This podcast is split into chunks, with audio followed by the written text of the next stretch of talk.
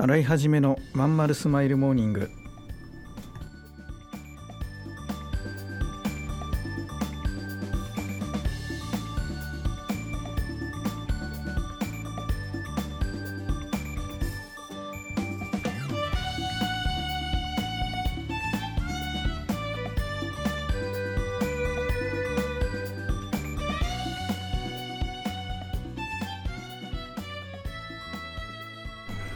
おはようございます。新井はじめです。新井はじめのまんまるスマイルモーニング。2022年10月11日火曜日皆さんいかがお過ごしでしょうか？この番組は毎週火曜日朝8時私新井はじめがラジオを聴きいただいているあなたに1週間頑張るための笑顔やモチベーションをお届けするそんな番組でございます。はいそういうわけでえっ、ー、とね土曜日と日曜日えっ、ー、とね勉強会をやってました。今ちょっと落ち着いてこの後ね今夕方の5時半なんですけどねこの後8時からまた勉強会があってうん。えー、土日は本当フル回転なんですけどね。えっ、ー、とね非常にレベルの高い勉強会をやっています。うんとねまあうまくいく人いかない人やっぱあのビジネスだから当たり前ね出てくるんだけどやっぱうまくいく人の共通点ってもうはっきりしてるんですよね。いかに最初の1個目のビジネスをもうぐたぐたやってないですぐにさとりあえずさっと立ち上げちゃうか。で最初のお客様を1人パッとつけるかそこだよね。知り合いでもワンエイトの仲間でもいいんだけどね、うん、これができる人ってねどんどんどんどん進んでいくね。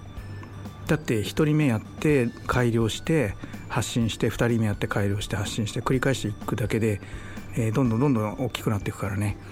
これをね最初の1個目をなんかグッツグツいってやらないといつの間にかえー、本業の方が忙しくなる、まあ、その繁忙期とか当然あるでしょ。だからその時にぶつかってあやっぱ私はあのサラリーマンの仕事が充実してて忙しいんでなんてこううまいこと言うようになっちゃうんだよね、うん、この本いつか読もうと思ってて読まないじゃないですか。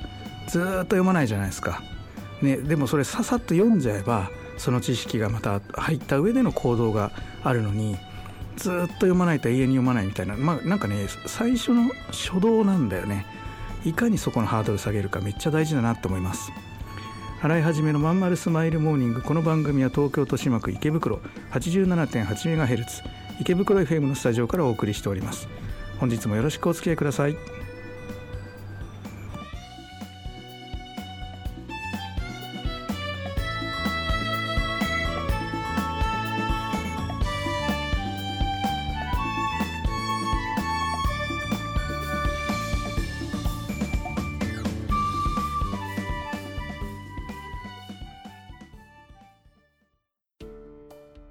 母さん友達の家行ってくる。あら行ってらっしゃい。いつ頃迎えに行こうかしら。迎えって勘弁してよ。私もう中学生だよ。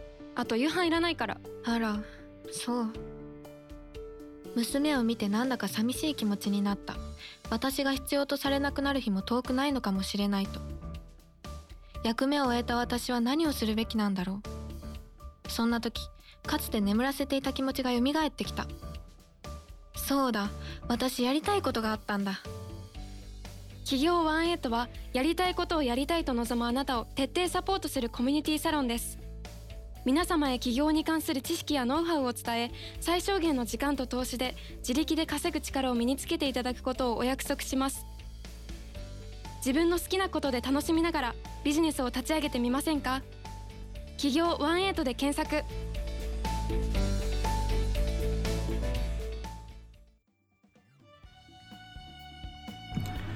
いや納得いかねえなもう。なんで。いやもうほんとね僕に平穏な1週間っていうのはないんだなとこの収録のたびにね納得いかないことのネタしかないのでねたくさんあります。ただ細かいことを言うとねあのー、何言ってんだってなっちゃうからうん、それはこの場では言わないとしてねみんなも多分思ってんじゃないかなってところを探すんだけどまあそれであのビニールの透明なカバンとかいう話もないんだけどさ。今回はね、まあ、誰もが気になり始めたと思う値上げの話ね。いろんなものの。やっぱ感じるようになってきましたね。でねいろいろあるんですよ僕の周りでも。例えばあスーパー銭湯みたいなねよく行くとこ何か所か、えー、値上げ。食料品ももちろんちょっと高いなと思う。お弁当も値上がりしてる。ウーバーイーツも高いなって思う、うん、それから、えー仕事で使うようなねいろんなシステムねチャットワークとか、えーまあ、あとどこといろいろちょっと具体的な名前は避けますけどセミナー集客サイトのいろいろルール変更とかね。なんかね思うのはね値上げするのはもうしょうがない。だってこれはスタグフレーションだから円安で原材料が高くなってるから需要が上がってることによる、えー需要増による値上げじゃないからコストが上がっちゃったことによるその穴埋め値上げだからね。そのうん一番こう企業にとっては辛い値上げなんだよね。だからそれは致し方ない。やりたくなかったっていう気持ちはわかるんですよ。ただねどうせ値上げするならねサービスはステイであってほしかったね。でもそうじゃないんだね。値上げしたプラス解約が入るケースが多くてすごいなと思う。あの肉例えば焼肉屋この間やったけどね肉の薄さが半分になって厚さが半分。うん。並べた時にさ大きさ一緒だけどなんかなんかボリューム感感が減ってるな。前は1センチぐらいあった肉がなんか5ミリぐらいになってんだよね。ああと思ったりさ。で値段は高くなってるわけよ。まあそれはしょうがないっちゃしょうがないけどね。あとあのサブスクのそのあのチャットサイトとかもねあの、まあ、システム使ってるんだけどねいろいろ。面談とかする時にそれもねいつしれっとこう月額が100いくら上がってんだよね。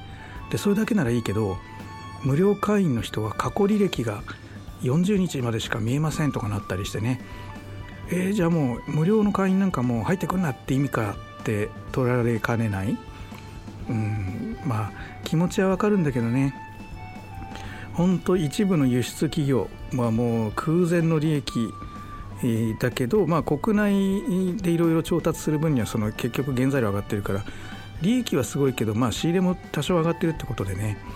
うんだからその相殺されちゃう分もあるからそれほどすごい利益なのかって思っていろいろ情報を集めたらやっぱでも輸出企業に関してはその、ね、円安恩恵の大きいみたいね GDP も上がってあの給料も上がってるみたいね輸出企業に関してはね。ただまあそのいわゆる中小企業ほとんどの会社は輸入か国内ビジネスだからまあ打撃だよね。うん。だから値上げせざるを得ないってのは分かるんだけど同時に解約が入ってるよね、まあ、あるセミナー集客サイトなんていうのは講師の人にさそのその講座の中で SNS の交換しちゃいけないとかさあの自分のビジネスの紹介をしてはいけないとかさもうすんごい縛りかけてきててさそんなことしたらみんな逃げちゃうよ講師がみたいなね。なんか変な三流の人しか残んないよみたいな。なっちゃうのになんか平気でそういうことするのね。そういうねウィンウィンにならないような解約はねきっとどっかで歪みが来ちゃうと思うね。どうしたらいいかってねそういう例えばその、まあ、分かる人には分かると思うんで言っちゃうけど分かんない人はもうごめんなさいね。あのプラチナ講師みたいなこうランクがつくんですよ一生懸命やってるとねそのサイトの中で。そしたらプラチナ講師になって、えー審査を受けたらそういう自分の宣伝をしてもいいみたいだったりするとかさ。例えばそういう自分のビジネスを PR したいその講座の中で SNS とか交換したいっていう人はそのセミナーの開催費は全部その会社のものになります。あなたには払いません。ね。今は、えー、と10%か20%ぐらいのマージンが取られるんですよその会社に。そのセミナー集客代行料とかセミナー掲載料みたいな形でね決済代行料みたいな形で。だけどそういうのをもしあなたが自分のビジネスを PR して私たちのサイトから外にお客さんを持って誘導しちゃうんだったらあのお金は1円も払いませんよと全額私たちのもんです。で最低価格は5000円からですみたいなものにすればさこっちもさそれでも使いたければ頑張ってそこ使って集客するしさでその会社もまるっと儲かるわけじゃない。なんかこういうふうにしていかないとさなんか単にやるなってこうとどうせ取り締まれもしないものを取り締まろうとするからそのその部屋の中であったことはあなたたちが自由にやったことですっていうさそのねそういうことになっちゃうわけですよ。風俗のブラックボックスみたいになっちゃうわけですよね。どんどん闇に潜ってっちゃう。でそういうなんかねよくわかんない解約ってしない方がいいなって思うね。うん。いやーねごめんなさい。もう何言ってるか分かんないですよね。一般のこういう世界業界にいない方はね。ごめんなさいね。もう本当にねイラッときてるんでねつい言っちゃいました。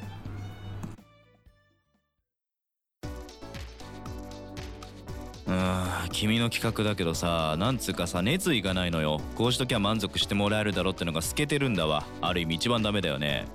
申し訳ございません。終電車の窓に映る親父になった自分を見たこのままでも大丈夫なはず。だけどこの先俺はただ年を重ねていく。そんな気がした。俺はその人生を振り返り何に涙を流すんだろうか。変えるなら今なのかもしれない。企業18は起業したいと考えている会社員を徹底サポートするコミュニティサロンです。皆様へ起業に関する知識やノウハウを伝え最小限の時間と投資で会社に勤めながら自力で稼ぐ力を身につけていただくことをお約束します。自分の好きなことで楽しみながらビジネスを立ち上げてみませんか？企業18で検索。